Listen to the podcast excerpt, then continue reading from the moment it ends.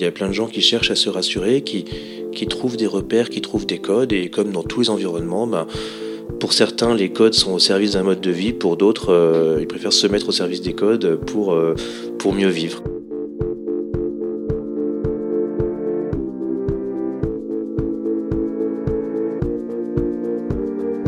Bienvenue dans Cravate Club, le podcast qui va à la rencontre des passionnés du vestiaire masculin. À travers ces échanges avec mes invités, qu'ils soient des professionnels du domaine ou des érudits, vous découvrirez les secrets, les astuces et les bonnes adresses des hommes les plus élégants. Je tiens à remercier Plan JCI pour son commentaire sur Apple Podcast. J'ai découvert le format podcast au travers de la démarche de Jessica et j'avoue être séduit, outre par le format, mais avant tout par les thèmes abordés et ces échanges spontanés autour du vestiaire masculin. Félicitations et j'ai hâte de découvrir les prochains. Merci beaucoup d'avoir pris le temps d'écrire ce commentaire. C'est vrai que ça demande un peu de votre précieux temps, mais c'est un vrai cadeau pour moi quand vous le faites. Alors merci, merci mille fois. Si vous aussi, vous avez envie de vous joindre à cette personne, vous pouvez regarder sur votre plateforme de podcast quelles sont les possibilités pour laisser des commentaires ou des étoiles. C'est ce qui m'aidera le plus à faire connaître Cravate Club. Me revoilà avec un nouvel invité, un grand passionné d'élégance masculine et un dessinateur de talent, je vous présente aujourd'hui Romé de Saint-Céran. Romé est le créateur du blog Croquis Sartorio, un blog dans lequel il présente des illustrations très pointues sur le thème de l'art sartorial, accompagnées de textes humoristiques décalés, à la fois fins et profonds, et un peu pinçants parfois.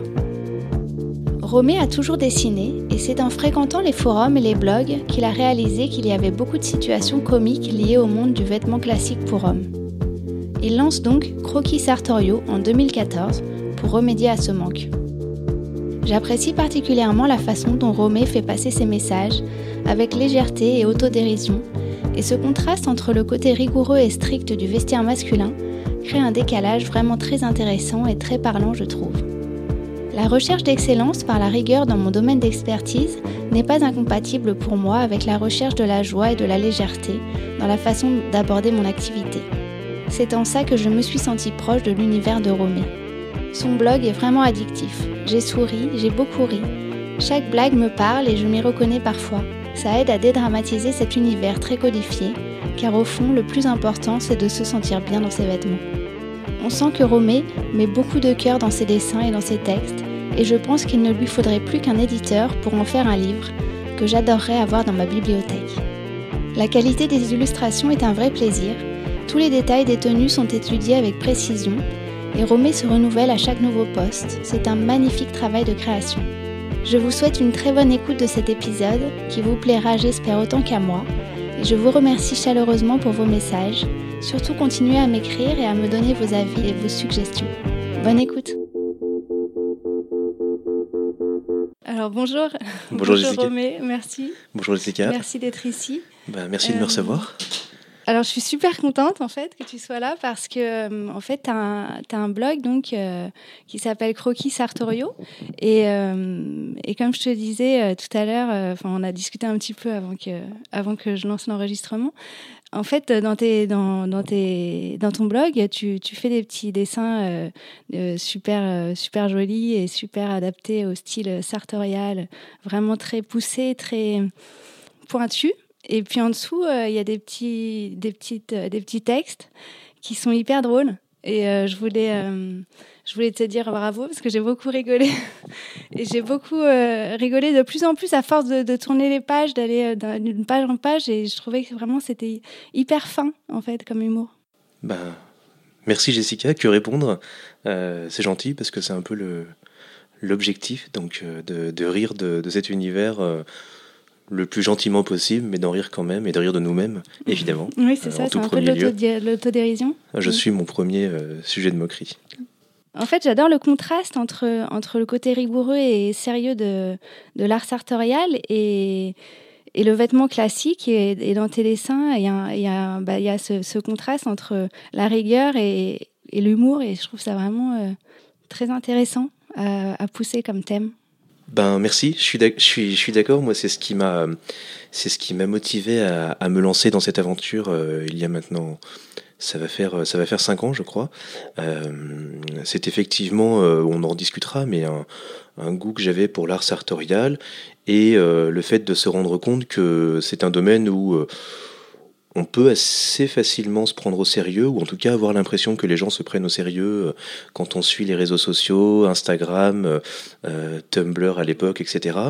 Et alors qu'au contraire, bah, il y avait énormément de ressorts comiques dans, dans cet univers, parce qu'on parle de, on parle de l'homme, on parle du rapport de l'homme à son apparence, donc on peut mettre, on peut mettre de la vanité derrière tout ça, on peut mettre de la maladresse, on peut mettre plein de choses, du, du, du rapport de l'homme aux autres aussi, euh, du rapport de l'homme à, à, son épouse évidemment, donc euh, à son entourage d'une façon générale. Et, euh, et c'est vrai que je trouvais que c'était un champ, comment dire, qui était Enfin, en tout cas, j'ai pas trouvé de, de, personnes qui avaient euh, abordé la question sartoriale à travers l'angle de l'humour. Il y a des gens très drôles dans le, dans le domaine, euh, mais, euh, mais voilà, ça n'avait jamais été traité, en tout cas de façon illustrative. Donc du coup, voilà, c'est comme ça que je me suis lancé dedans. Et tu penses à qui comme personne d'autre qui, sont, qui seraient très drôles? Oh, ce sont des gens qui sont très drôles par ailleurs, enfin, en privé, oui, j'ai pas, pas forcément de nom à donner, mais, mais oui, il y, a, heureusement, enfin Dieu merci, et d'ailleurs c'est c'est un point intéressant, je trouve, en rencontrant des personnes dans ce milieu-là, c'est que on peut euh, très vite créer des liens, nouer des liens avec des gens, euh, très vite parler d'autre chose que de vêtements d'ailleurs, finalement, parce qu'on se rend compte que euh, voilà, on partage, on partage une vision du monde, c'est toujours un petit peu pompeux, mais, une, façon de voir les choses, un, goût un goût pour la, en l'occurrence la chose sartoriale, mais ça participe peut-être d'un mouvement plus général. Et voilà. Donc, et alors, comment tu as, commencé, toi, à t'intéresser aux vêtements et à l'élégance euh, masculine? Alors, euh, je pense qu'il y a deux, je vais pas dire principe fondateur, mais de deux axes. Le premier, c'est que j'ai grandi dans un environnement plutôt euh, euh, plutôt traditionnel, c'est-à-dire que j'ai toujours mes deux grands-parents étaient euh, étaient étaient anciens anciens officiers. j'ai toujours vu, je crois que je les ai toujours vus en cravate et en veste. mon père, pareil, tant qu'il travaillait, était toujours était toujours voilà en costume cravate. même encore maintenant, il, il, ne le sait pas, mais mais je pense qu'il il ne dépareillerait pas dans un, dans un lookbook de Drake's.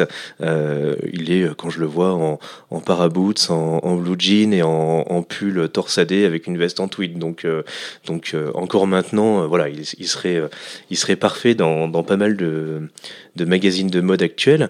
donc voilà, j'ai grandi dans cet environnement-là. Alors, j'étais pas évidemment en costume de tweed pendant toute ma jeunesse, mais voilà, il y avait une proximité, je dirais, avec cet univers-là.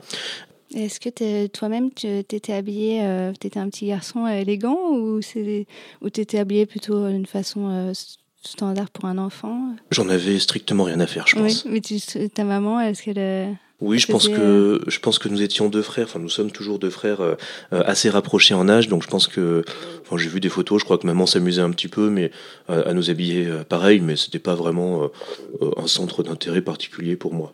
C'est plus pour dire que j'ai grandi dans un contexte où c'était, je n'ai jamais découvert le vestiaire classique, si, si tu veux. Enfin, j'ai toujours, euh, j'ai toujours fréquenté. Euh, est venu ensuite euh, l'adolescence et le début de l'âge adulte, où, où là, euh, voilà, j'ai commencé à avoir mes premières pièces à moi, sans, sans, sans, goût particulier, enfin en tout cas sans intérêt particulier pour le sujet, mais, mais voilà, je, je me souviens de, de mon père qui m'apprenait à faire des nœuds papillons quand je devais avoir 15 ou 16 ans, des choses classiques si tu veux euh, donc voilà, j'ai jamais eu le, sentiment de découvrir vraiment ce monde-là. Euh, j'ai en revanche à l'âge adulte découvert euh, tout l'envers du décor, donc le monde des, des bottiers, des tailleurs, des artisans qui sont, qui sont derrière tout cela, de la culture qu'il peut y avoir autour. Mais je dirais que voilà, l'univers en lui-même, je l'ai toujours connu. Et quand euh, ton père t'apprenait à faire des, des nœuds papillons, euh, tu, trouvais que c'était une activité sympa ou ça, ça t'intéressait pas plus bah, Je m'en souviens encore 20 euh, ans après, donc tu vois, c'est que ça a dû me marquer d'une certaine façon. c'est peut-être les étapes, les étapes de transmission, peut-être. qui, qui manquent un petit peu à notre société d'ailleurs, mais, mais tu vois, je m'en souviens encore, je devais avoir 15 ou 16 ans et, et je m'en souviens encore, donc ça, ça a dû me marquer d'une façon ou d'une autre. Et je sais encore très bien les faire. Oui, c'est vrai que j'ai l'impression que ça manque un peu euh, dans notre génération parce que j'ai, enfin, j'ai aussi euh, une fois lu un, euh, une interview de, de, du fondateur de Husband. Oui, je sais pas si tu connais écouté, bien sûr, Nicolas. Et il disait que, que c'était vraiment quelque chose qui manquait aux, aux, hommes d'aujourd'hui. souvent, cette transmission bah, de comment on fait un nœud de cravate. Certainement, il y a une génération alors la génération des baby boomers qui sont maintenant papy boomers, qui a euh, euh, certainement voulu faire table rase de beaucoup de choses, dont cela, et euh, qui ne l'a pas transmis. Donc c'est vrai qu'on est obligé. comme si on a un moment tout rejeté en bloc. Peut-être, ouais. Et du coup, on est obligé d'aller chercher les modèles chez nos grands-parents. Enfin, je pense qu'on a sensiblement le même âge. J'ai 35 ans, et, on est obligé d'aller chercher les voilà les références au-dessus. Alors même si en l'occurrence, moi, mon père a, a, plutôt gardé les codes, mais je parle au niveau d'une génération complète. Effectivement effectivement, il y a eu un, ras-le-bol général de leur part, peut-être, je ne sais pas, mais euh, donc on est obligé d'aller les rechercher, les réinventer, se les réapproprier. C'est assez intéressant parce que du coup, c'est pas, c'est moins contraint, peut-être. Oui, mais du coup, il y a un manque un peu de peut-être de naturel euh, qui fait que qui fait que justement, moi, j'ai la sensation qu'il y a une certaine euh, euh, catégorie de, d'hommes qui qui essayent de chercher parfois une vérité absolue, tu vois, dans, dans, dans comment s'habiller, dans l'art sartorial, comme s'il y avait une vérité et, et qu'on pouvait pas y déroger en fait. Je sais pas si tu as cette sensation. Oui, j'ai cette sensation. Et d'ailleurs, pour revenir à ce que je disais tout à l'heure sur le fait qu'on peut faire des rencontres dans le milieu euh, sartorial, entre guillemets, euh, plus ou moins intéressantes, il y a effectivement, je trouve, des gens qui considèrent le vêtement comme un, comme une fin en soi et comme un objet. Et, euh, effectivement, ça peut vite être assez limité ou pénible. Et d'autres personnes pour qui c'est un moyen. Euh, et voilà, on va très vite passer à autre chose finalement. Donc oui, moi, je considère que il est important de de connaître et de maîtriser certains codes pour éviter de débarquer en blue jean euh, à une réception euh, avec la reine d'Angleterre, même si c'est pas prévu euh, dans l'immédiat. Mais mais après, voilà, enfin, il faut aussi aussi prendre du recul sur les règles et comme disait notre ami Hugo Jacomet, connaître les règles pour pour, ensuite savoir mieux les briser, s'en affranchir. voilà, exactement. Je le dis en français parce qu'il le mm. dit en anglais, mais mais voilà, je trouve que c'est une c'est c'est vraiment quelque chose à garder en tête, évidemment. Et donc, c'est ce qui t'a donné un peu euh, l'envie de, de, créer ce, blog humoristique parce que tu voyais des situations euh, comiques euh, autour de toi. Oui. En fait, comment tu as rencontré, pardon, comment, tu dis que tu t'as fait des rencontres dans le milieu sartorial, mais comment en fait on fait des rencontres dans ce milieu de, comment, on s'insère dans, dans ce milieu-là? Alors moi, c'est par les dessins. Hein. C'est par les dessins. C'est par les dessins, bien sûr. C'est-à-dire qu'au début, voilà, j'ai, j'ai, j'ai imaginé plusieurs, euh, plusieurs, enfin, situations rigolotes mhm. euh, parce que alors j'étais déjà euh, abonné sur tous les forums de pied en cap, en grande pompe, donc voilà, j'étais, j'ai beaucoup été passif sur ces forums-là. je, mais, mais en revanche, j'apprenais beaucoup. tous les sites qui, qui qui était très important à l'époque pour se, pour se faire une culture euh, euh, sartoriale euh, que, je, que je suivais assidûment, mais une fois de plus de façon passive. Et puis voilà, vers 2014, j'ai commencé à, me dire que il y avait forcément des, enfin, je dessinais, j'ai toujours dessiné en fait, et je me suis dit bah voilà, il y, a quand même des ressorts comiques évidents dans cet univers-là donc exploitons cela. Et, euh, et en fait, c'est par ce biais-là que euh, euh bah, et c'est les situations comiques que tu lisais en fait sur les forums? Des trucs non, euh, qui non, étaient... non, non, non, c'était pas, non, pas des anecdotes, c'est juste. en revanche, je pouvais être inspiré indirectement par les gens. Enfin, mmh je ne sais plus comment j'ai commencé, mais je pense que euh, un de mes premiers dessins, dont, dont je suis encore très fier, c'était un, un, un, espèce de sartorialiste italien euh, qui, qui avait une application qui s'appelait eSpreads sur son mobile, et en fait l'application lui disait euh pour avoir une attitude plus plus sartoriale et plus justement pour avoir un effet plus presatura, euh, il faut que vous décaliez le pan de votre cravate de 1,5 cm sur la gauche.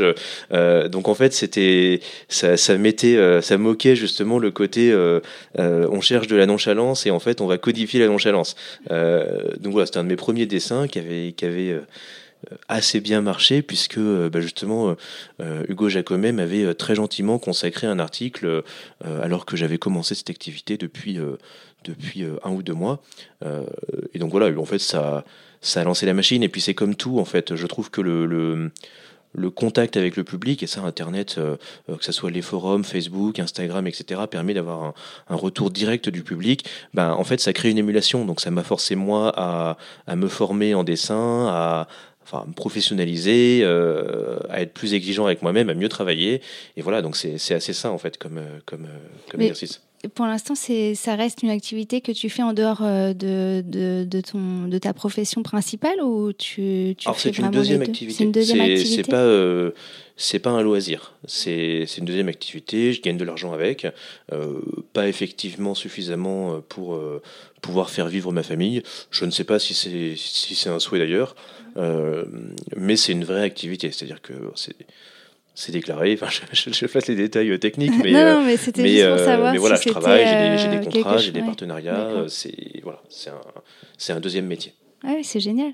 Et donc, c'est en fait, finalement, c'est grâce à, au public en fait, que tu as, que as rencontré sur Internet que tu as eu euh, l'envie d'en de, de, faire un, une activité professionnelle et que tu as vraiment euh, poussé le truc, en fait. Oui, tout, à fait. Euh, tout a commencé donc, sur le forum de Pied en Cap, mm. euh, où, où, où, en fait, il y a un fil consacré aux croquis sartoriaux. les, quand vous prenez les premières pages, euh, c'était vraiment des dessins faits sur une feuille, faits sur une feuille, pris en photo avec mon smartphone et, et postés. Et puis en fait, voyant que ça marchait, je me suis dit, ben, il faut, il faut euh, professionnaliser ça, il faut faire ça mmh. de façon plus jolie. Donc, euh, donc j'ai pris des cours euh, de Photoshop pour pouvoir dessiner. J'ai acheté une tablette euh, graphique pour pouvoir dessiner dessus, etc. Mais, et tu dessines en fait directement sur la tablette ou tu commences au, au crayon et après Alors tu... avant, je dessinais à l'encre de Chine, je scannais et je colorisais ouais. sur, sur Photoshop. Et maintenant, je fais tout sur tablette. Tout sur tablette. Tout okay. sur tablette avec un, un stylet graphique et, je fais tout, tout là-dessus, comme ça, plus de papier. Je sais pas si c'est une bonne chose d'ailleurs parce que le, le, contact du papier était agréable, mais en revanche, je peux être beaucoup plus précis. Et c'est plus rapide ou pas forcément C'est plus rapide. Oui, c'est plus rapide. C'est plus rapide et puis surtout, je peux, voilà, je peux être beaucoup plus précis. Je peux, je peux passer, repasser sur un dessin. Euh, si euh, faut refaire l'oreille, ben je refais l'oreille. J'ai pas à tout gommer et à, et, et à tout recommencer. Donc, euh, donc voilà, c'est, c'est un vrai confort euh, pour travailler. Et j'imagine que depuis euh, que tu as commencé, tu as fait aussi des progrès en dessin, euh, oui. autres qu'en Photoshop euh... Énormément. Énormément Parce que tes dessins sont vraiment hyper, euh, hyper précis. euh, ils sont très euh, pro, quoi. Bah. Mm. alors, j'ai pas de formation artistique. En revanche, ils sont pros puisque je gagne de l'argent avec, donc c'est professionnel. oui. Mais, mais oui, bah, c'est gentil. Bah, forcément, je pense avoir fait des progrès, oui. Mais tu as pris juste des cours de Photoshop ou aussi des cours de dessin? Non, des cours de dessin, je n'en ai jamais pris. Jamais pris euh, Non, non, toujours des, que des cours de Photoshop. Après, une fois de plus, ce que je vends, ça n'est pas une, une expertise technique en illustration. Enfin, oui. Il y a plein de gens qui dessinent bien mieux que moi, des, qui dessinent des costumes bien mieux que moi. Euh, en revanche, je vends le fait d'être capable de dessiner à peu près correctement. Mais ton style Et, aussi. Euh, voilà, d'avoir un, un, style, un style qui, reconnaissable. Qui, je pense, est maintenant un petit peu identifiable. Et puis surtout, je vends le, le regard humoristique. C'est plus ça que, que, qui est amusant que le que le dessin en lui-même, qui est, bon, que je trouve euh, correct, mais, mais voilà, il y, y, a plein de gens qui dessinent bien mieux. Et alors justement, quand tu commences un, un dessin, euh, tu as l'idée du dessin ou tu as l'idée de la blague en premier? Non, j'ai l'idée de la blague en premier. Je pars de la blague. Mmh. Je pars de la blague, en fait. Euh, donc j'ai euh, dans mes notes sur mon iPhone, dès que j'ai une idée, je me la note. Et puis comme ça, euh, dès que j'ai un peu de temps pour dessiner, je, je dessine. Non, non, je pars de la, je pars de la blague. Et ensuite, euh, je dessine. Euh, et le travail que je fais, qui est la, partie la plus sympa et qui intéressera le plus les auditeurs, c'est la composition des tenues. Où là, pour le coup, tout le monde aime bien imaginer la tenue qu'il va, qu'il va porter le lendemain à partir de son vestiaire bon bah moi en dessinant je peux faire ce que je veux donc euh, si je peux faire la tenue que je veux. Donc ça c'est ça c'est vrai que c'est sympa. C'est vrai que c'est vrai c'est ouais, c'est un, un, exercice qui est très amusant quoi.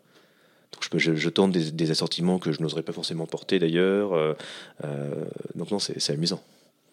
Et, et, souvent, les blagues que, te, que tu imagines, euh, tu les imagines par, par rapport à des situations vécues parfois? Ou est-ce que euh, tu pousses un peu plus loin les situations que tu as vécues? Alors, c'est toujours euh, plus ou moins inspiré de, de faits réels, je ne sais pas, mais oui, bah, je, je, suis mon premier sujet de moquerie, hein, comme, comme je le disais tout à l'heure, évidemment, évidemment. Alors après, les bah, pour que ça marche, pour que ça soit comique, évidemment, il faut, il faut toujours euh, grossir ou forcer oui, le trait, évidemment. Hein, c'est oui. donc, euh, donc voilà, il n'y a pas, il a pas, euh, il a pas vraiment des gens qui ont une application euh, eSpreads qui explique qu'il faut décaler la cravate. C'est, c'est, faut, faut grossir un petit peu pour caricaturer justement des situations, des sentiments. Je ne sais pas si je réfléchis à des des dessins que j'ai fait récemment. Bah moi, par exemple, je, je pensais ah bah, à. J'avais, je, pensais à un dessin où, en fait, tu as, un monsieur qui a, qui a pris du poids euh, et dans sa chemise sur mesure. Ah, bah oui, oui. et puis, il dit que, il dit que c'est incroyable, l'obsolescence programmée euh, des chemises, euh, que c'est, que c'est un scandale. Ah, bah là, c'est. Bon, Qu'il bah, allait chez son tailleur pour se plaindre. Alors, alors, alors bon, là, les, les, les, les, auditeurs ne me voient pas, mais pour ceux qui me connaissent, c'est complètement du vécu, évidemment. Ah, c'est vrai en plus je fais 120 kilos, donc, euh, euh, effectivement, le, problème des, boutons qui sautent sur la chemise, je connais. Et voilà, et là, c'est typiquement une illustration de la mauvaise foi masculine, euh, qui n'est pas un cliché du tout, évidemment. Et évidemment, si, à un moment le bouton saute sur la chemise, c'est forcément de la faute du tailleur qui avait prévu un complot avec des tissus rétrécissants. Ça, ça ne peut pas être autre chose. C'est drôle. C'est vraiment marrant. Mais euh, franchement, j'ai rarement tant rigolé en, lisant euh, quelque chose euh, de, qui finalement n'est pas censé être un thème drôle, en fait. C'est ça qui est vraiment Mais en fait, en fait est-ce que finalement mm. l'objet de mes blagues, enfin, est-il le dessin ou, ou, est-ce l'homme finalement? Mm. Je pense que c'est plus ça finalement. Oui, c'est plutôt, plutôt on rigole de, de des hommes. De nous à travers ce biais-là. Mais ça pourrait être l'automobile, ça pourrait être les montres. bon, il y, y, a ce biais du vêtement qui est que je trouve intéressant parce qu'il y a, y, a, ouais, y a la vanité, il y a la maladresse, comme je disais tout à l'heure. Il y a... Moi, je trouve ça intéressant. Et moi, je pense à un, autre euh, dessin, en fait, où tu, on, voit, euh, on voit un homme assis euh, sur un banc qui, et puis il est en train de, de penser. Alors, attends, c'est quoi Il dit, en fait, là où ça devient vertigineux, ah c'est quand tu commences à penser au sens de tout ça. Et, le costume en seersucker croisé, c'est ça? Oui, c'est ah, ça. Il est très beau costume. Tu veux raconter un peu cette illustration euh, écoute, euh, oui, bah c'est, oui, oui, il est un petit peu philo celui-ci, mais, mais bon. Euh, oui, c'est un peu philosophique. Je me l'approprie complètement. on, je pense que les, auditeurs qui sont dans, un, dans une alors quête sartoriale, le terme est un peu pompeux, mais, mais, euh, mais qui sont dans cette démarche, euh, en tout cas de, d'élégance, euh, je pense se reconnaîtront plutôt là-dedans. évidemment qu'on n'achète pas des beaux vêtements pour, pour nos collègues, pour nos amis qui, qui globalement n'en ont rien à faire, qui savent pas. c'est d'ailleurs une leçon d'humilité souvent. Hein nos conjoints, enfin ma conjointe, ma femme que, que je salue par ailleurs, euh, je pense, euh, je pense que ça ne la choque pas que je sois que j'essaie de porter des vestes et des chemises et elle préfère ça qu'un jogging mais mais bon elle elle, voilà elle supporte ma ma ma, passion. Euh, et en fait, effectivement, j'en suis venu à la conclusion que peut-être qu'on fait ça c'est même pas par vanité, puisque, euh, puisque finalement, une tenue, une fois qu'elle est euh, portée, essayée, on est déçu et on pense à la suivante, euh, c'est c'est pour. Alors, je sais même pas si c'est satisfaire, satisfaire son ego, mais c'est pour entretenir une émulation, enfin, moi en tout cas, un peu pour entretenir une, une émulation que je peux avoir avec des gens que, que je ne connais pas, que je ne connaîtrai jamais. bon. Peut-être que les hommes ont besoin, d'avoir, ont besoin d'avoir des exutoires comme ça. bon, c'est un exutoire qui est relativement vénal, donc. Après, je pense que bon, bah, les femmes, on a aussi euh, le même genre de, comportement, mais dans d'autres domaines peut-être. Euh, c'est pas forcément. Enfin, si, parfois dans les vêtements, il y a des femmes qui peuvent avoir le même type d'attitude. Mais euh, en fait, moi, ce que je me demandais, c'est à ton avis, pourquoi, pourquoi on, pourquoi on, est à ce point-là obsessionnel dans la recherche d'un détail de, pourquoi il faudrait que ce soit parfait, comment pourquoi on a envie que le bouton soit cousu euh, de telle façon? En fait, même moi, je me pose la question pour moi parce que euh, autant je ne suis pas autant poussée dans mon style vestimentaire euh, personnel, mais je sais que dans mon travail, j'ai le même style d'obsession. Et c'est que ça me pose question aussi sur bah, quelle est la démarche, hein, pourquoi on fait ça en fait? Eh bien, alors pour le coup, je, je peux parler que de mon point de vue, mais je pense que c'est partagé par par plusieurs de mes amis et euh, peut-être plusieurs des auditeurs, je pense que, que ouais, les, les, les, hommes de notre génération euh, ben, avons des vies professionnelles chargées, des vies familiales chargées, et c'est une forme d'exutoire. Pour, moi, en tout cas, ça l'est. Euh, c'est un exutoire, c'est une passion qui me qui, qui met voilà un petit peu d'adrénaline ça, serait un petit peu pompeux mais mais de euh, voilà un petit plaisir. Un petit plaisir le matin c'est un petit plaisir de choisir la tenue que je vais porter et effectivement du coup quand on commence à mettre le pied dedans bah, c'est vrai qu'au bout de quelques temps une veste une veste thermocollée bah, on la portera plus une veste semi entoilée on la portera plus et puis une veste qui va avoir des boutonnières faites à la machine on la portera plus. Alors que dans l'absolu on s'en fout, enfin sans sans, mm. euh, sans dénigrer ton travail évidemment qui est exceptionnel. c'est vrai que dans l'absolu, euh, c'est pas euh, c'est pas vital vital, mais je pense que c'est voilà, on pousse, on pousse un petit peu dans sa passion. Bah, je pense que de la même façon qu'un amateur de d'auto, au bout d'un certain moment, ça intéressera moins de rouler en golf, alors que la golf roule très bien. Et voilà, je pense que c'est un petit peu la même chose.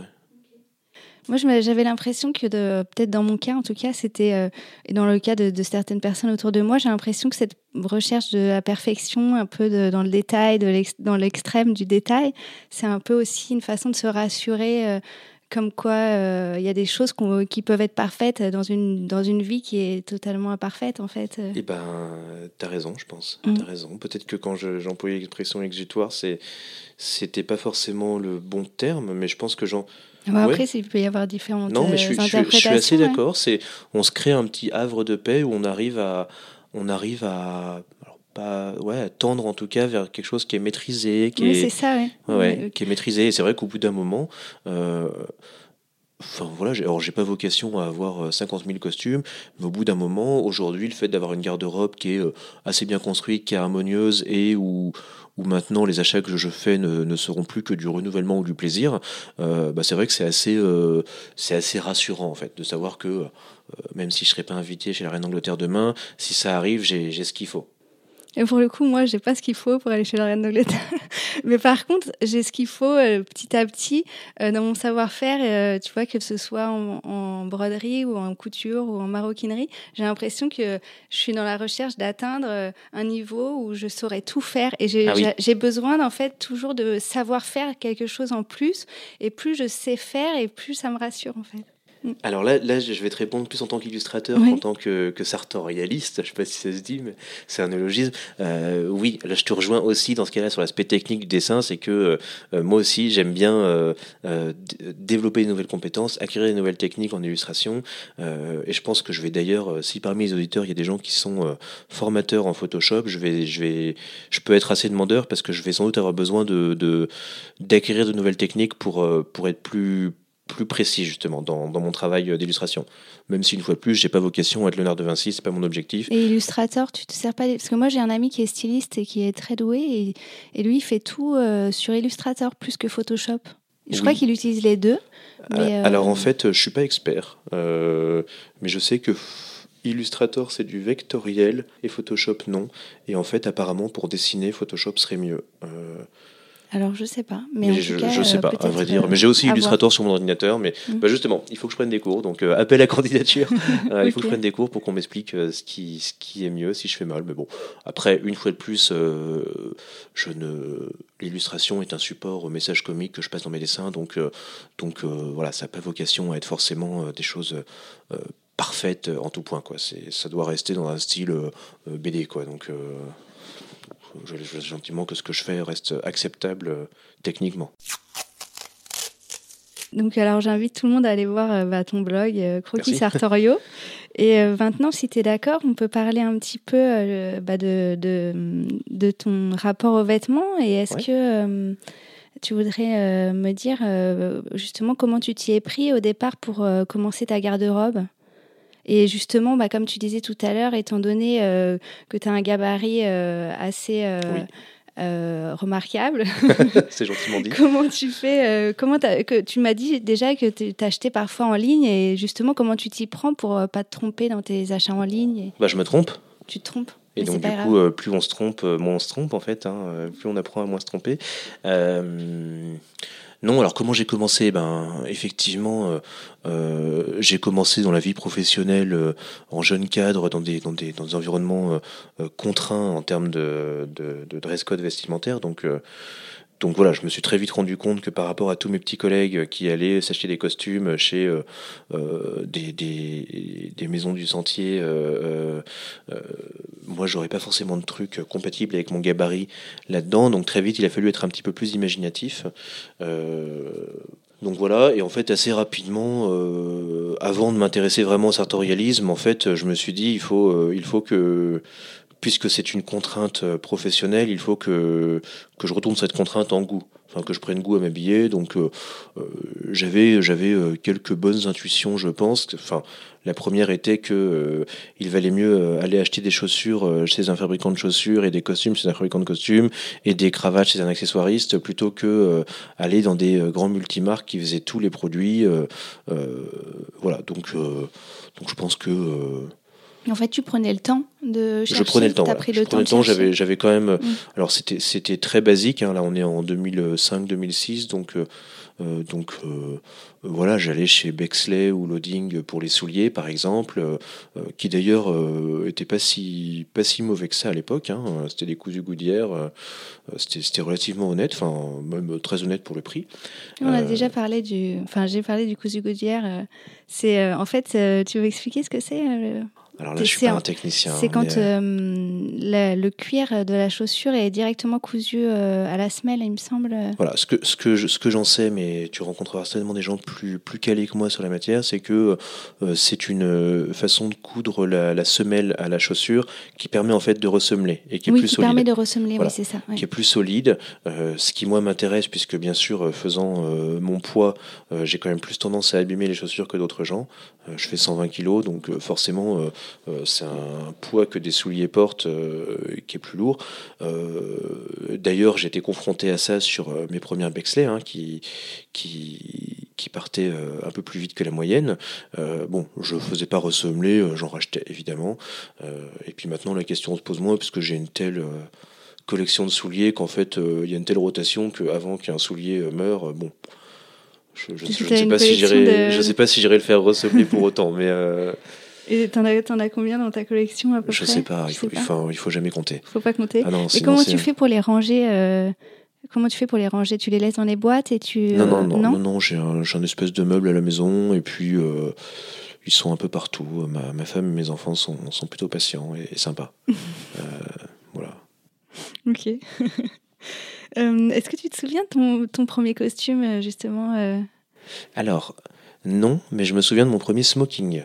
Euh, qui était euh, justement, euh, j'étais à Paris dans des, dans des soirées de rallye, et en fait j'avais récupéré un costume d'un grand-oncle, justement, un costume croisé, et en fait on l'avait fait un peu, enfin mon père l'avait fait un peu retoucher pour qu'il maille, et donc du coup j'étais, c'est là qu'il m'avait appris à faire un nœud papillon, justement, à nouer un nœud papillon, et donc voilà, je me souviens d'un costume croisé, j'ai encore une photo à la maison, en, en, smoking, pardon, en smoking croisé. Avec les revers en soie Exactement, les revers en soie, la, la bande sur, la le, bande sur le côté. Sur le côté, euh, voilà. Du pantalon.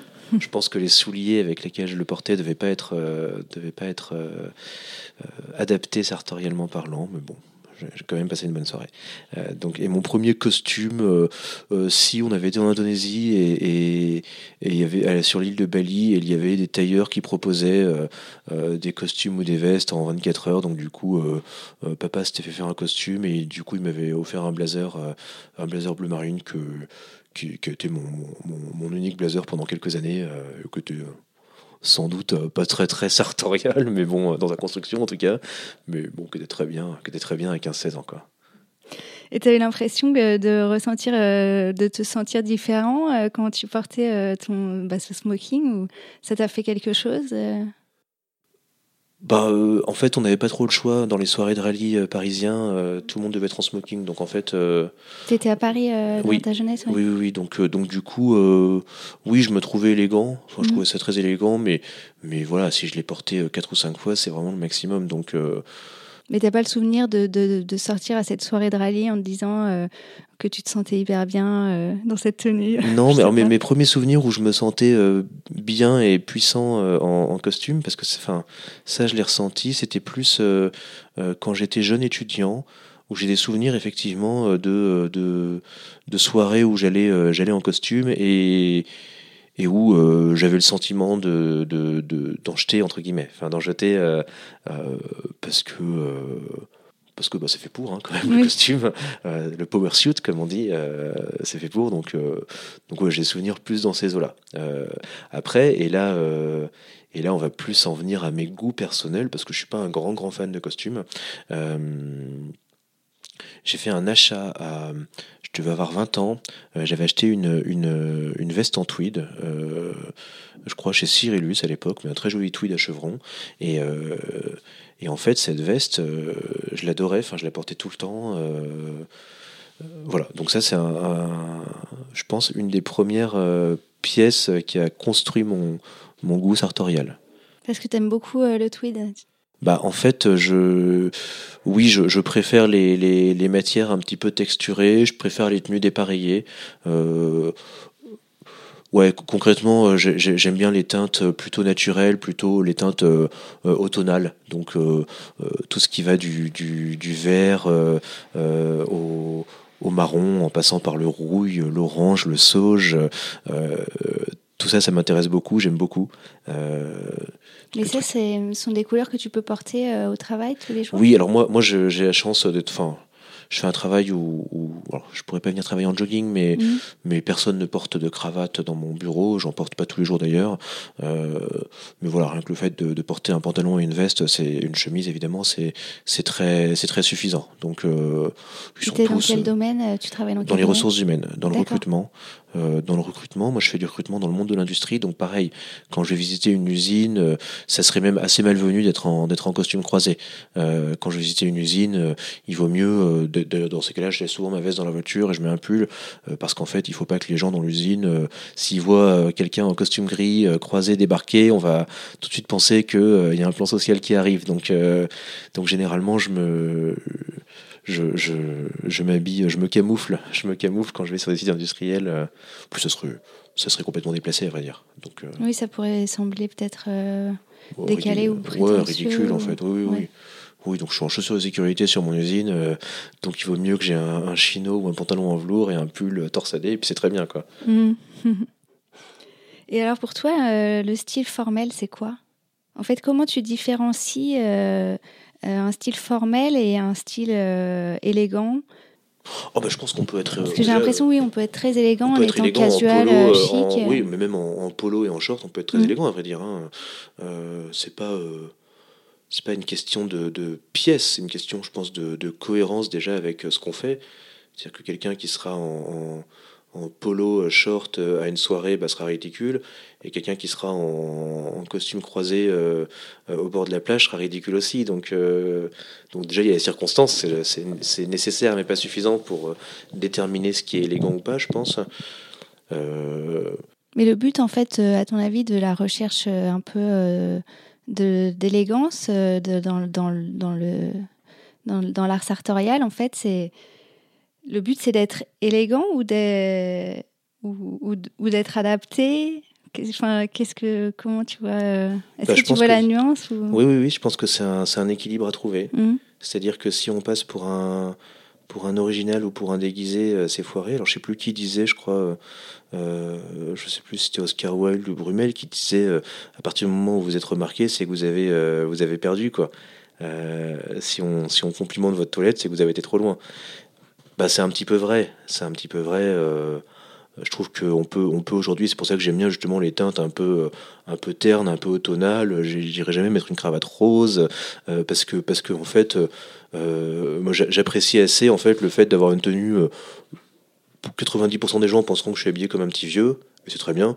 Euh, et puis en fait, euh, euh, ceux qui savent bah, remarqueront tout de suite que ma veste est de bonne façon, que, que ma cravate est jolie, enfin, et pour, pour tel ou tel critère, que j'ai de bons, bons souliers pour tel ou tel critère.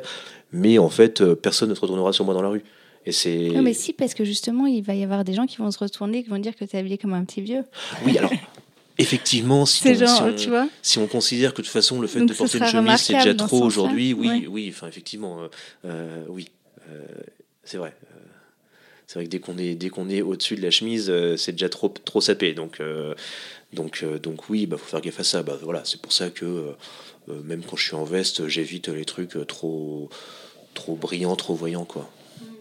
il y avait un, excellent article, je ne sais plus qui l'a écrit, mais dans Parisian Gentleman, qui expliquait justement comment enfin qui faisait une, différence entre les tenues du prince Charles et, euh, et le power suit de président américain, je crois.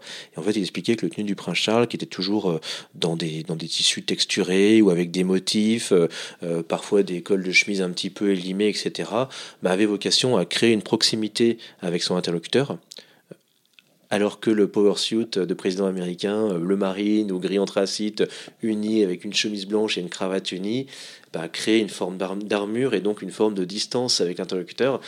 Et, je trouvais, euh, je trouvais le, point de vue de l'article assez vrai et assez intéressant. Enfin, je me reconnaissais assez dedans. Et donc, euh, tu penses que euh, c'est bien, quand on est président de la République, de, porter un costume pour se rapprocher du, public? Ou est-ce que c'est pas bien quand même de, de se montrer un petit peu, bah, qu'on est un peu finalement une figure un peu différente de, de, des autres, non?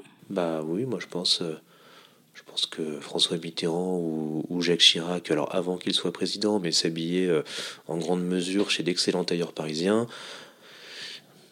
je trouvais que c'était plutôt, plutôt une bonne chose. Après, euh, je ne juge pas la qualité d'un président sur, sur cette nuit, évidemment, mais, mais bien, bien autre chose. D'ailleurs, je ne juge pas les gens sur leur tenue d'une façon générale. Je trouve que c'est une, oui, une vraie erreur. Ça serait une vraie erreur, mais mais dans, l'absolu, si on est sur ce sujet-là euh, très précis, euh, euh, je ne serais pas choqué qu'un président de la République valorise bah, l'artisanat qu'on a en France. On a quand même des artisans d'exception, des tailleurs de renommée mondiale. bon, les, je trouve, je trouve dommage effectivement qu'on aille, qu'il aille communiquer en plus sur le fait qu'il porte des costumes à 300 euros fabriqués en Europe de l'Est. Donc, certainement très bien, hein, mais, mais, mais je trouve ça un petit peu dommage, surtout quand on voit que sa femme, elle, au contraire, est devenue la, le mannequin du, du, style français avec je ne sais plus quel groupe de luxe. ça ne serait pas du tout choquant que, mm. que, voilà, que euh, le président de la République soit habillé chez Sifonelli ou Camps de Lucas euh, euh, ou Francesco Smalto. bon, on parle quand même de fleurons de l'artisanat français reconnu mondialement, quoi. Donc, bon. C'est vrai que moi aussi, euh, c'est quelque chose que j'avoue que je trouverais, je trouve ça un peu dommage finalement de que ce soit pas bah, le président de la République qui profite justement de, s'habiller chez, chez, les grands tailleurs français. Sont, euh, sont, les, sont les présidents africains mm. qui, qui, portent le qui portent l'image du luxe français. Quand mm. vous voyez euh, Omar Bongo ou le roi du Maroc, qui portent des costumes somptueux, mm. superbes. Euh, donc très identifiables comme, comme étant parisiens, les costumes, on voit tout de suite hein, que c'est fait chez nous. Et nous, euh, non, pas nos présidents, enfin plus nos présidents, puisque puisqu'ils le faisaient avant, mais. Euh, c'est vrai que c'est un peu dommage. Enfin. Une fois de plus, on va pas juger euh, de leur de la qualité de leur action sur leur costume. Je parle pour les présidents français et pour les présidents africains, bien sûr. Mais... Mais moi, je suis d'accord que, que justement, juger quelqu'un sur sa tenue vestimentaire, c'est vraiment dommage parce que le fait qu'une personne s'intéresse aux vêtements ou pas ne, donne aucune valeur en plus ou en moins en tant qu'être humain, quoi. Et, je pense, oui. Et, du coup, euh, c'est bah, pour ça aussi que je trouve que tes, croquis sont, vraiment bien parce que, enfin, surtout euh, ton humour et, ton approche parce que ça dédramatise tout, ça en fait autour du vêtement et, tout, ce qui fait que, que moi, par exemple, euh, j'ai eu beaucoup de mal à un moment avec la mode et que j'ai failli quitter un peu j'ai failli quitter le, milieu parce que je trouvais qu'on se prenait tellement au sérieux en fait, en donnant tellement de valeur à quelque chose qui finalement est juste euh, un plaisir ou quelque chose en plus par rapport euh, au reste en fait. T'as raison, t'as raison. Euh, oui, c'est un, un, thème qu'on a évoqué. Je pense qu'il y, a plein de gens qui cherchent à se rassurer, qui, qui trouvent des repères, qui trouvent des codes, et comme dans tous les environnements, ben, pour certains, les codes sont au service d'un mode de vie. Pour d'autres, euh, ils préfèrent se mettre au service des codes pour, euh, pour mieux vivre. Quoi. Et, je pense que dans le, vestiaire masculin classique, euh, il y a de tout. donc, effectivement, quelqu'un de très bien habillé, ça va uniquement être un gage de, voilà, du fait qu'il soit bien habillé. Mais, mais ça ne présage de rien d'autre, de rien d'autre a priori. Tu m'as parlé, en fait, on s'est écrit un mail avant, euh, avant euh, que tu viennes. Euh, tu m'as parlé d'un passage à Drouot qui ah t'avait donné envie de t'acheter des, des, chaussures de les double boucle. oui, en fait, ça a été, je pense que ça a été un, un peu une une claque sartoriale. Enfin, c'est le moment où j'ai basculé, si, si, on doit présenter les choses comme ça. Euh, donc, euh, je te disais tout à l'heure que voilà, j'ai toujours grandi dans, dans, des environnements comme ça. Euh, j'ai jamais eu de problème à porter des vestes et des cravates. Et en fait, j'ai basculé un jour en allant à Drouot à une vente avec un ami. Et en fait, en voyant cet univers-là, euh, donc des gens qui étaient, euh, euh, j'imagine, des commissaires-priseurs évidemment, mais j'imagine des antiquaires, des collectionneurs, des retraités, qui avaient un style, alors que j'identifiais pas à l'époque, mais qui était en fait était un style assez, assez Arnis, hein, la, fameuse maison de la rue de Sèvres qui est, qui est maintenant rachetée par le groupe Berluti. Et, en fait, voilà, c'est vrai qu'auparavant, je, faisais un petit peu une, euh, je différenciais le, vestiaire euh, business, enfin mon vestiaire business de mon vestiaire week-end. Et en fait, j'ai vu des gens qui étaient très élégants, avec des superbes souliers, qui étaient portés avec un jean, une veste en tweed, un manteau militaire par-dessus. Euh, et en fait, ça a été un petit peu un choc esthétique, beaucoup plus que ce qui a été exposé chez Drouot, dont je me souviens pas. Mais je me souviens de ça. je me souviens de ces gens-là. Et c'est vrai que ça a été, je pense que ça a été le, ouais, un, un, déclic à ce moment-là. Je suis sorti de là, je suis allé m'acheter une paire de double boucle, de double boucle Bordeaux, pardon. Euh, tu les as achetés où? Je les ai achetés chez 7ème Largeur, euh, qui était pas très loin de Drouot, mhm. euh, qui est une maison. Voilà, j'ai plusieurs paires de souliers qui viennent de chez eux. Je trouve ça un, bon rapport qualité-prix. Et, et voilà. Et, et c'est vrai que ça a été le début. En fait, en fait, je pense que c'est à ce moment-là que je me suis rendu compte qu'on pouvait que que c'était pas euh, vestiaire classique contre euh, reste du monde, que le vestiaire classique pouvait être intégré à la vie de tous les jours, euh, qu'on pouvait en fait avoir un, une approche casuale de l'habillement, mais venant des codes classiques, quoi. Enfin, faire rentrer du casual dans le classique. Je trouve ça assez intéressant comme comme comme approche et ouais, ça a été ça a été un petit déclic. Et tu suis des, des, des personnes. Est-ce que, tu, est que tu continues euh, à t'inspirer euh, bah, d'autres personnes sur, sur euh, Internet, sur Instagram Ou est-ce que tu penses que maintenant, ça y est, tu connais ton style et tu n'as plus besoin de t'inspirer Ah non, non, non, non, bien sûr que non. Je, je, je, je, je, suis beaucoup de gens sur Instagram euh, euh, et c'est une source d'inspiration bah, déjà pour mes dessins euh, puisque euh, euh, quand je compose des tenues je peux pas non plus les composer ex nihilo hein, faut je vois je vois toujours des souvent des choses qui m'inspirent des tenues qui m'inspirent qui qui me donnent envie que je reproduis donc non, bien sûr je, je je, je m'imbibe je m'imbibe d'Instagram sartorialement parlant bien sûr tu aurais des, des, comptes à, recommander euh, que tu aimes beaucoup? Oh, Écoute, bah, au-delà des, gens que tu as déjà interviewés, euh, que je suis euh, quotidiennement,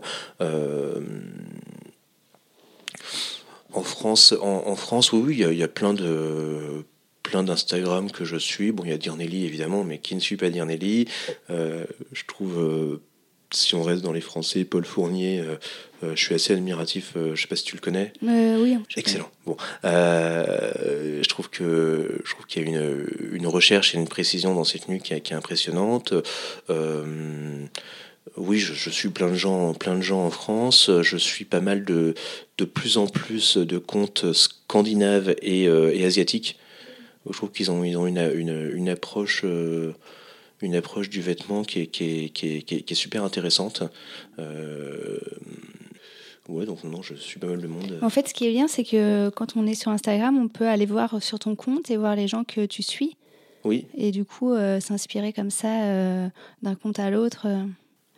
Oui, tout à fait. Et puis je suis les marques aussi. Les, marques, parce que euh, ben, c'est vrai que les lookbooks euh, d'année en année euh, donnent un peu des, des, des, idées sur les tendances. Donc c'est vrai que je pense que si on voit les croquis sartoriaux, euh, ben, j'essaye d'aller chercher mon inspiration dans qu'est-ce qui se fait. Enfin, je vais faire une autopromotion sur un de mes dessins, mais par exemple, j'avais j'avais euh, euh, dessiné il y a deux ou trois ans deux, deux messieurs dont l'un était en costume en solaro et l'autre en un costume en seersucker, et il disait euh, en termes d'élégance intemporelle, euh, tu te plantes, euh, le Solaro c'était l'année dernière, mm.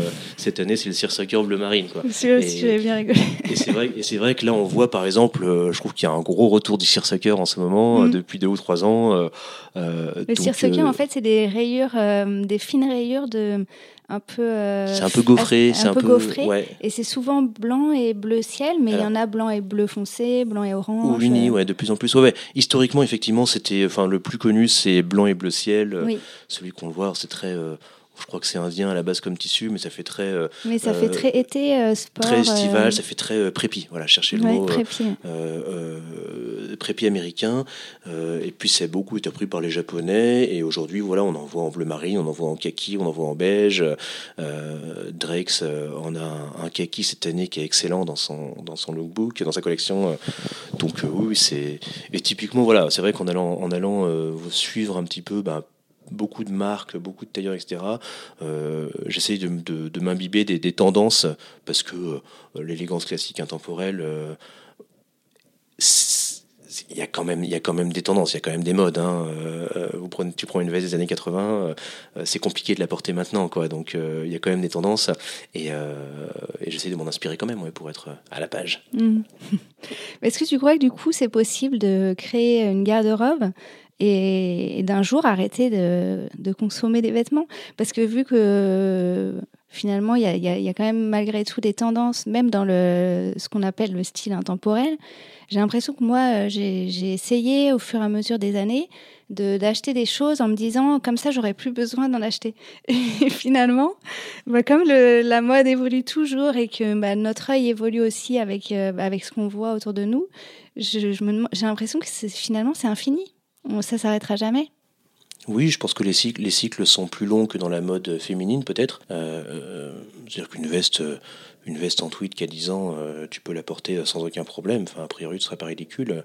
Mais il te manquera toujours une pièce ou il te manquera les bonnes lunettes ou les bonnes. ouais, là on parle, on parle, on parle plus de besoin là. Hein. là, là c'est plus effectivement une tournure d'esprit. C'est oui, oui, oui, évidemment. Oui, mais alors est-ce que, est-ce que tu penses qu'en achetant des, des, certaines pièces qu'on pense qu'on pense intemporelles, est-ce que euh, elles vont vraiment, est-ce que c'est possible de d'un moment arrêter de, de consommer, tu, enfin, tu vois? Bah, là, là, je pensais plus une question de, de, de personnalité ou de, de, mm. de discipline personnelle. Euh, ou alors faire peut-être la distinction entre ce qui est de l'ordre de, de, la tendance et, et ce qu'il mais est-ce que est-ce qu'il y en a vraiment une de distinction entre la tendance et, et le. Oh, bah, je, pense, je pense que tu as quand même des pièces qui sont. Euh, euh, qui sont euh, relativement intemporelles. en soulier, par exemple, tu prends un mocassin à Pampi d'il y, y, a 20 ans, c'est globalement le même. Hein. Tu prends une chemise blanche, bon, globalement, ça va être la même chose. Et la coupe en fait. Moi, j'ai remarqué que c'est dans la coupe que, par exemple, j'avais des, j'avais quelques pulls en cachemire très jolis euh, que j'aimais beaucoup, euh, que je, portais plus euh, pendant quelques années. Et en fait, je pensais que c'était que je les aimerais toujours. Et puis finalement, je les ai ressortis et, finalement, le volume, la, forme, parce que la mode, c'est les volumes en fait. C'est est-ce que c'est la, hauteur de, des, des, coutures, euh, tout ça. Et au final, euh, bah, les, volumes ont changé et du coup, ça me plaît plus. Oui, mais là, là tu reviens dans la mode féminine. Oui. Et dans la mode masculine, c'est pas, pas je pense Qu'il y a, je pense qu'il y a des tendances quand même. Euh, le... Maintenant, tu vois, moi, j'ai des, je, chine beaucoup, donc j'ai, j'ai, des, des, costumes qui ont 30 ou 40 ans. Euh, et qui sont euh, complètement métables, enfin qui sont complètement métables, euh, parce qu'en fait il y a des modes, il y a des tendances évidemment. Euh, après, je pense que des pièces classiques, justement, elles sont classiques parce qu'elles sont pas non plus à suivre les modes et les tendances aveuglément. quand dans les années 70 tu avais des vestes avec des revers qui allaient chercher des revers de 15 cm, bah, peut-être qu'à cette époque-là il y avait des tailleurs qui continuaient à faire des revers harmonieux. Dans les années 2000 il y avait des mmh, vestes avec des revers de, de, de, 3 cm, bah, il y avait des tailleurs qui continuaient à faire des vestes avec des revers harmonieux et donc, du coup, bah, de facto, euh, une pièce qui était faite de façon relativement classique reste relativement métable a priori. Mais euh, oui, si tu vas dans les extrêmes, forcément, ça devient daté. Et les cravates, pour le coup, c'est plus marqué parce que, parce que les cravates, effectivement, euh, tant que tu achètes des cravates en grenadine de soie unie, euh, euh, bah, a priori, ça sera intemporel.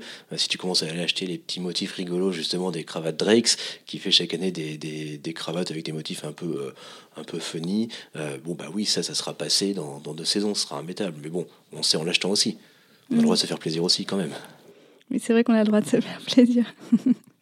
Et dans, dans, les, dans, une tenue, euh, quand tu regardes, euh, quand tu abordes une personne, euh, est-ce qu'il y a quelque chose que tu regardes en premier? Souliers. Les, chaussures? Ouais. Les souliers? Ouais, souliers parce que, parce que je trouve que c'est un révélateur. C'est un révélateur.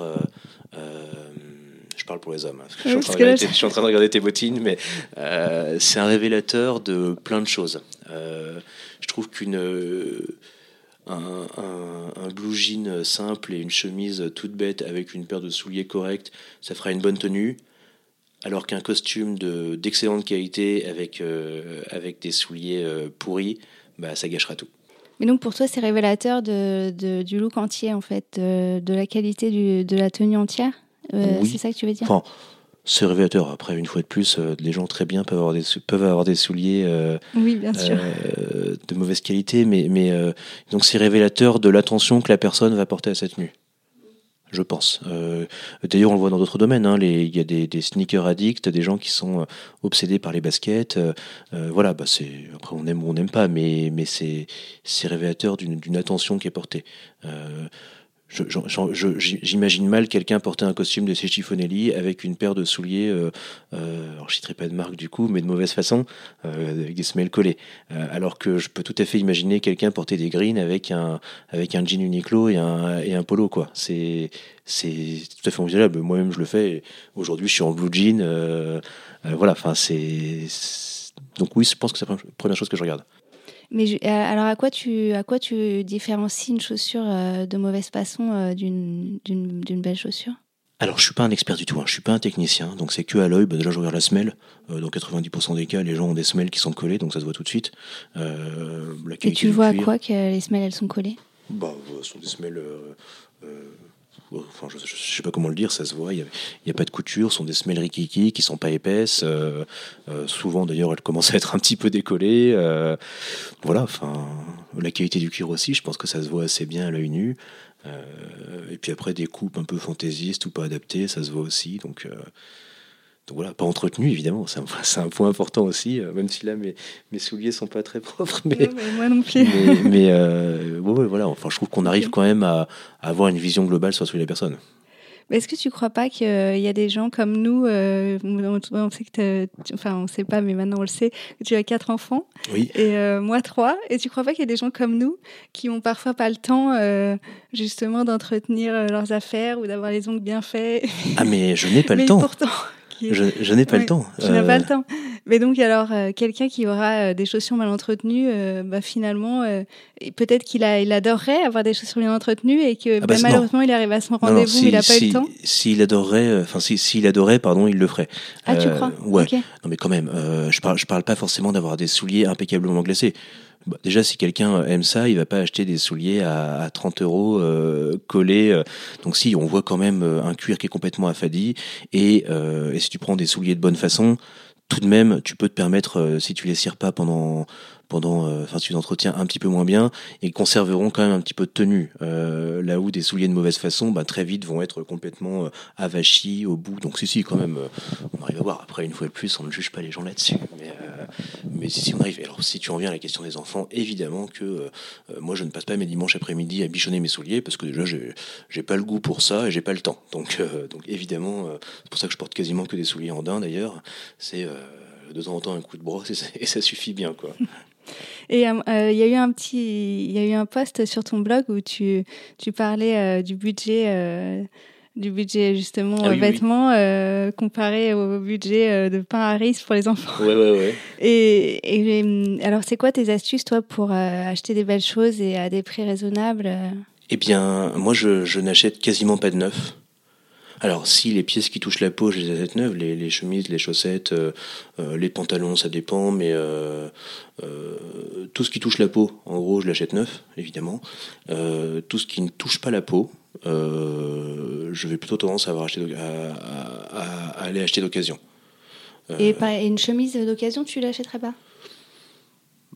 Euh, moins. Enfin, ça pourrait m'arriver peut-être si je trouvais une super chemise, euh, enfin pour une affaire, mais dans l'absolu. D'ailleurs, du coup, paradoxalement, mes chemises me coûtent souvent plus cher que mes vestes. Ah oui, mais bah tes chemises, elles sont en, sur mesure ou pas forcément? Pas forcément, non, non. J'achète des chemises. Bah, en fait, j'ai trouvé un, faiseur italien qui les fait, enfin, dont la taille en prêt-à-porter me va bien. donc du coup, je les achète en ligne chez ce faiseur italien. Il s'appelle comment? Il s'appelle euh, Luigi Borelli. C'est un, Italien qui est basé à Naples, euh, qui fait des, des, chemises euh, qui me vont bien. Alors après, des experts, enfin, pourront dire, enfin, j'en sais rien, à hasard, vrai dire. euh, tu les as essayés par hasard et Et j'en ai acheté une, euh, elle m'allait, et voilà. Et, et c'est vrai que souvent, en plus, les Italiens ont tendance à faire des, des chemises en prêt-à-porter assez slim. Donc là, voilà, ayant vu que ce faiseur euh, faisait ça à ma taille, maintenant, je, je m'embête plus. Ils sont euh, deux ou trois fois par an sur vente privée, donc du coup, je, je, j'achète, beaucoup de ça. Un petit peu de demi-mesure aussi, ouais, je m'entends bien avec quelques maisons qui en font, donc du coup, du coup je, je fais un petit peu de demi-mesure de temps en temps quand en je chemise, hein, toujours en chemise. En chemise, ouais, je parle de chemise, ouais. Quand je veux des, des- quand je veux des tissus qui me plaisent. Euh, Et tu sais, c'est euh, chez qui que tu te eh bien, euh, on a le droit de faire des pubs. Oui, on a le droit de faire ce qu'on veut. Moi, je m'entends bien avec les gens de chez Swan et Oscar, qui sont des, des amis. Euh, donc, du coup, donc, du coup je, vais, je vais souvent chez eux. Euh, faire des chemises sur mesure. J'ai fait aussi avec Cotton Society récemment, parce qu'ils sont venus à Lyon, là où j'habite. J'habite à Lyon. Et, euh, D'accord. Mais, mais, mais en revanche, voilà, pour le, le reste du vestiaire, euh, c'est vrai que je, je vais plutôt tendance, avoir tendance à acheter d'occasion. Donc euh, des costumes entiers euh, d'occasion. te- Assez peu de costumes, puisque je Ah porte oui, assez peu que de maintenant tu costumes. portes surtout des dépareillés. Ouais, tu surtout des euh, dépareillés, donc, euh, donc non, des vestes, souvent des vestes sport euh, que je vais acheter d'occasion, euh, euh, soit dans des boutiques physiques, euh, soit sur des sites comme le Vestiaire du Renard, que tu, que tu as Mhm. interviewé, je crois, soit sur eBay, beaucoup sur eBay. Ou Le Bon Coin, enfin voilà, beaucoup de...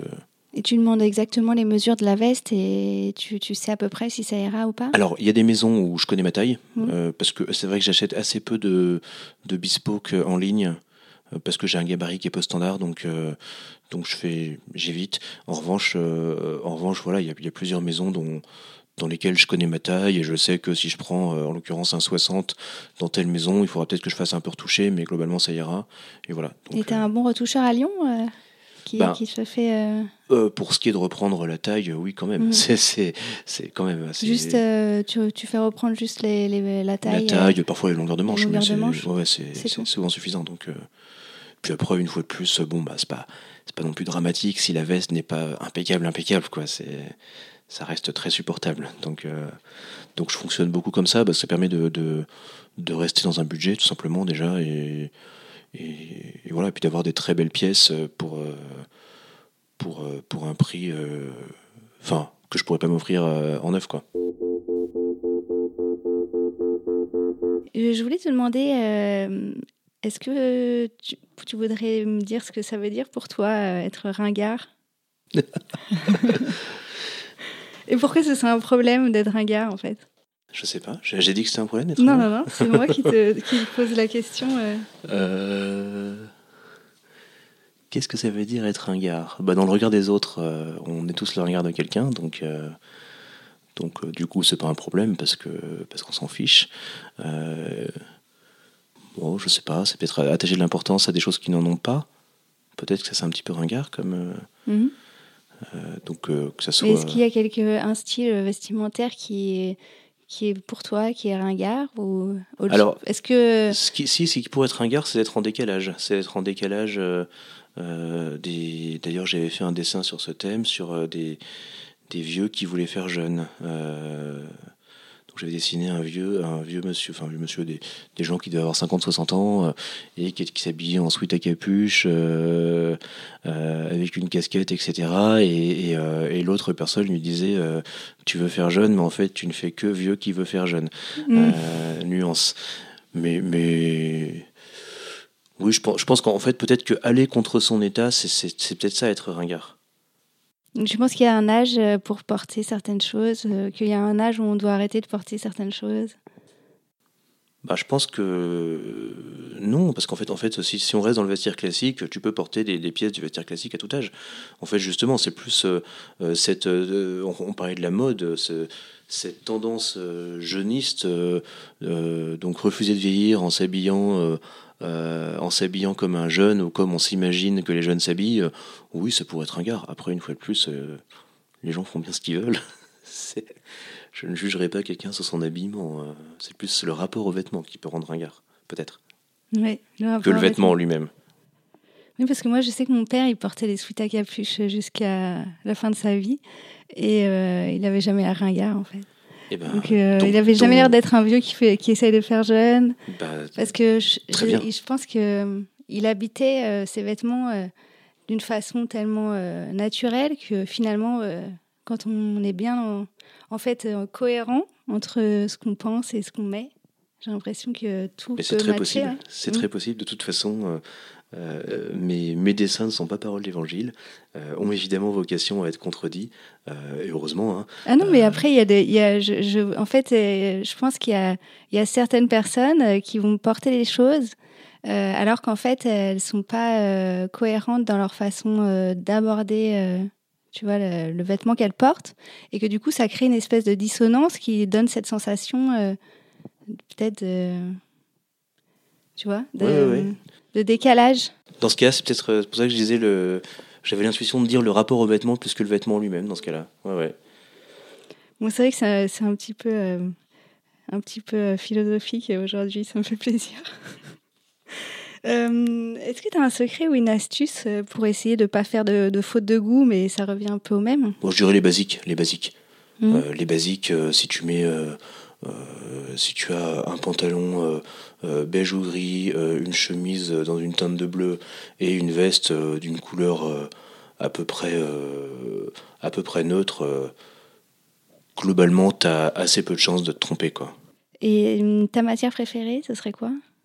Oh, écoute, c'est des, sont des, j'ai des vestes, je pourrais me damner pour ça. Ce sont des, des, des vestes en, en tweed cachemire en fait. Euh, c'est des matières euh, hallucinantes. On parlait, on d'eBay justement. Enfin, c'est des, en l'occurrence des vestes qui viennent d'un d'un artisan italien qui s'appelle Cesare Attolini. Euh, et en fait, je les, achète sur eBay. Et à chaque fois, il a des, des accès à des matières. Je ne sais pas, euh, il communique pas sur qui les fabrique. Mais euh, je, pense à deux. J'en ai une. J'ai un Donegal euh, en cachemire marron, euh, marron, euh, marron un peu rouille avec des, un moustache parce que c'est un Donegal, donc un moustache irlandais vert, blanc cassé et orange c'est une tuerie euh, au toucher et puis esthétiquement. Et puis j'ai un prince de Galles euh, euh, gris beige aussi en cachemire. donc ça, ouais, ça les, vestes en cachemire, c'est mon péché mignon avec un, un fut en velours ou en flanelle et une cravate en, soie un peu lourde et des souliers en daim. Là, c'est c'est impeccable. En fait, je ne sais pas si tu vois le, journaliste américain Bruce Boyer. Mm. Bon, bah, les, lecteurs connaissent peut les auditeurs pardon, connaissent peut-être et regarderont, mais, mais voilà, c'est le style de cette personne, euh, c'est pas, y a rien acheté, c'est parfait. Comment il s'appelle, t'as dit? Bruce Boyer. Bruce Boyer. Ok, j'irai voir. Ou Boyer, si on veut le faire à l'américaine. ok. Comment tu fais quand tu as un vêtement qui, qui s'abîme euh, ou un endroit qui se découle euh? Bah, Là, c'est un arbitrage. C'est est-ce que ça vaut le coup de le reprendre ou pas? Toutes les pièces près du corps, donc chemise et compagnie, euh, euh, chaussettes, euh, ça vaut pas le coup. Donc je, enfin, si on voulait se mettre dans une démarche, si on voulait se mettre dans une démarche éco-responsable, il faudrait, et j'y viendrai peut-être, mais, mais aujourd'hui, effectivement, une chemise qui est vraiment trop élimée, bah, ça devient un déguisement pour les enfants, ça devient ouais, une blouse de peinture pour les enfants, voilà. Donc c'est très bien. Une chaussette qui est élimée, ça devient de quoi entretenir les, les chaussures. et après, voilà, pour une pièce pour une pièce, euh, typiquement, euh, une pièce de qualité, euh, là, oui, c'est un arbitrage après. C'est un arbitrage, est-ce que ça en vaut la peine ou pas? Si c'est une très belle pièce, ben, ça en vaut la peine. Et est-ce que t'aimerais apprendre à faire toi-même ou est-ce que tu fais faire Alors je fais faire, mais effectivement, il y a des choses que je devrais apprendre à faire moi-même, notamment les ourlets de pantalon, par exemple. Mmh. même, je pense, reprendre la largeur d'un pantalon, je devrais apprendre à le faire moi-même. Mais j'ai pas le temps. oui, c'est vrai que après, c'est une question de temps. Mais, euh, mais moi, je trouve que ça vaut le coup parfois d'apprendre. Euh, je pense, oui. peut-être envie de proposer euh, ce genre de, de cours. De cours, oui. Mais, mm. ouais, mais en même temps, tu, tu te tirais une balle dans le pied. oui, c'est vrai. mais en même temps, je peux pas tout faire. C'est ça, c'est là aussi où parfois je vois une limite dans là, une grosse limite dans l'artisanat, c'est que oui, oui, c'est qu'à un moment donné, on n'a pas le temps matériel de. Une journée ne fait que 24 heures. Une journée et, et, je me dis que parfois il y a des choses qu'on m'apporte où je si la personne l'avait fait elle-même, euh, ça aurait été mieux en fait. Peut-être. Je pense qu'effectivement, euh, en tout cas, le travail sur le pantalon, euh, que ce soit ourler et même reprendre la taille, ça devrait pas être si sorcier que ça, j'imagine. Mais voilà, il faudrait, que, il faudrait que je me penche dessus. Ok. Donc, tu disais que voilà, par rapport à, ça pour les retouches, mais est-ce que tu, tu, prends soin particulièrement de, tes, de tes affaires, de tes vêtements? Je suis pas maniaque. mes vestes sont sur cintre, mes pantalons aussi. après, enfin, mes souliers sont, voilà, sont posés dans un meuble. comme, comme on se le disait tout à l'heure, hein, j'ai quatre enfants, j'ai deux boulots, donc mon, mon métier dans les ressources humaines et l'illustration. donc honnêtement, voilà, tout est sur cintre, à peu près correctement mis mais voilà, je suis pas, je suis pas du tout un, ayatollah euh, du, du rangement. Euh, tout n'est pas sous housse. Et ton dressing est organisé d'une certaine manière ou tu mets les choses. Euh, tu as réfléchi à l'organisation Oui, bah, j'ai un étage avec les vestes, un étage avec les chemises en dessous, enfin vestes et pantalons, chemises en dessous. J'ai des portants pour les cravates. Et puis en fait, j'ai deux euh, au grenier euh, de deux, comment on appelle ça, de, portants euh, avec les vestes de saison. Enfin, donc l'hiver, l'hiver j'ai mon dans mon appartement les, les, mon vestiaire d'hiver plus mon vestiaire 4 saisons bien sûr et puis et l'été j'inverse. Donc là il faut que je, il faut d'ailleurs que j'aille chercher le vestiaire d'été. Mmh. Et tu passes beaucoup de temps à choisir tes tenues, à sortir les, cravates avec les, costumes? Bah, En fait, en fait l'idée, c'est justement le fait d'avoir des pièces plutôt classiques, plutôt basiques.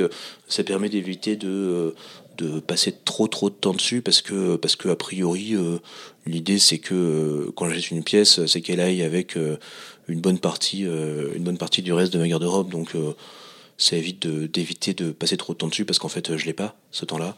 Donc donc non je passe pas énormément de temps. Après souvent je pars d'une je pars d'une pièce la veille en me couchant. Je dis tiens demain en fonction de la météo en fonction des rendez-vous que j'ai en fonction de tout ça soit je pars d'une cravate je pars d'une chemise je pars d'une veste que j'ai envie de mettre et puis euh, et puis je construis ma tenue en me couchant généralement sur cette base là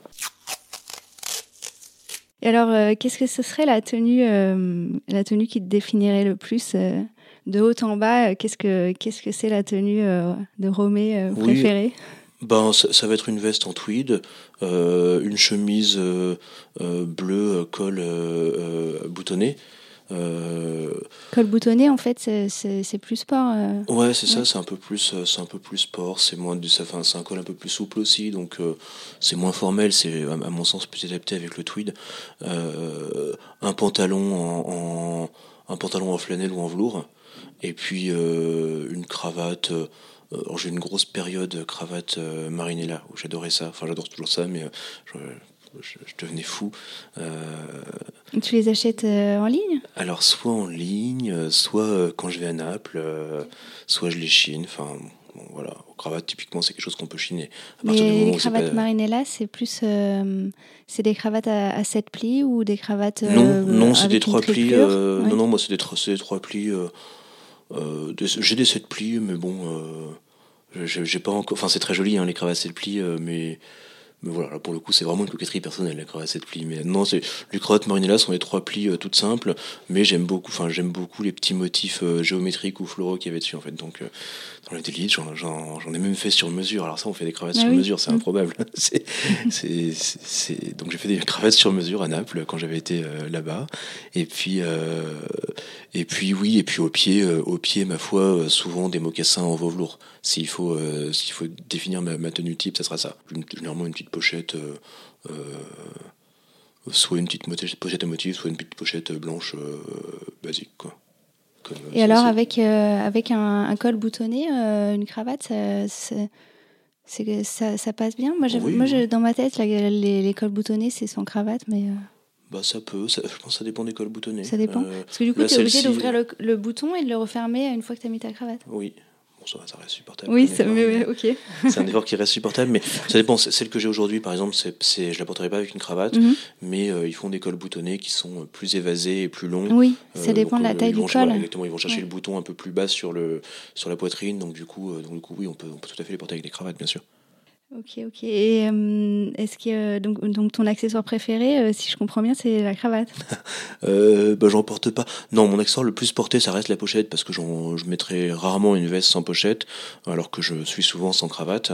mais oui, j'ai effectivement un, petit goût pour les cravates. J'en ai beaucoup trop.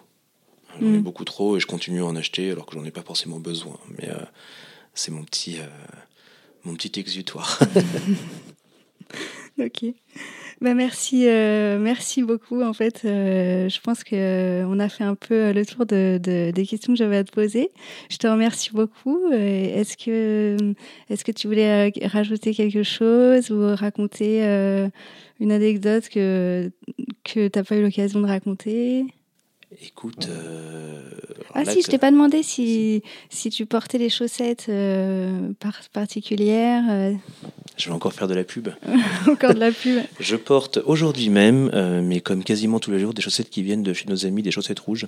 Oui. et là, je porte une, une chaussette en caviar de leur collection ultra solide, de mhm. collection de cette année, je crois.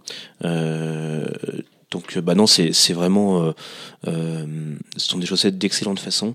Euh, et la, la, série Ultra Solide, en fait, est, vachement bien parce qu'elles elles, elles tiennent vraiment bien. Euh, elles, tiennent vraiment bien, elles sont élégantes. Alors quand, quand il fait très chaud, c'est un peu plus compliqué à porter, mais bon, bah, je les mettrai pas. Mais c'est vrai que sinon, je, je, ne porte que ça. Euh, pareil, il se tire un petit peu une balle dans pied en, faisant des chaussettes ultra solides, puisque du coup on renouvelle moins. mais, euh, mais, mais non, elles sont, elles sont très sympas. Et puis, euh, et puis euh, bah pour le coup, je recommande aux auditeurs qui n'y ont pas été d'aller visiter la boutique, parce que déjà, les deux associés sont, sont très sympas, et puis la boutique est une expérience à part entière. Quoi.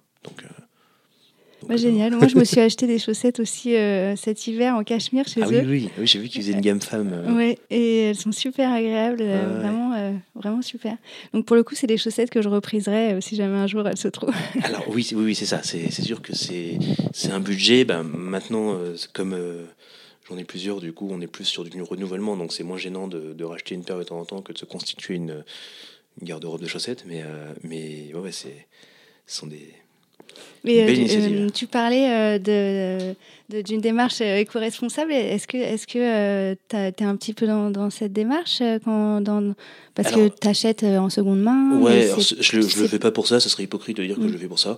je le fais avant tout pour des raisons économique, mais en fait pas que, parce que je pense que même si j'avais les moyens de, de faire du bespoke tous les matins, euh, euh, j'aime bien le, j'aime bien la quête. En fait, je me demande si j'aime pas plus la quête que le vêtement. Euh, donc, alors ceci dit, dans le bespoke, il y a une, dimension de quête aussi, puisque puisque tu attends ton vêtement pendant plusieurs semaines. mais voilà je pense que c'est une des raisons pour lesquelles je n'achète pas de trucs neufs euh, en boutique, c'est que c'est qu'en fait bon il y a, les sous déjà, mais ça m'intéresse moins. Euh, j'aime bien la quête, j'aime bien le sentiment d'avoir fait une affaire.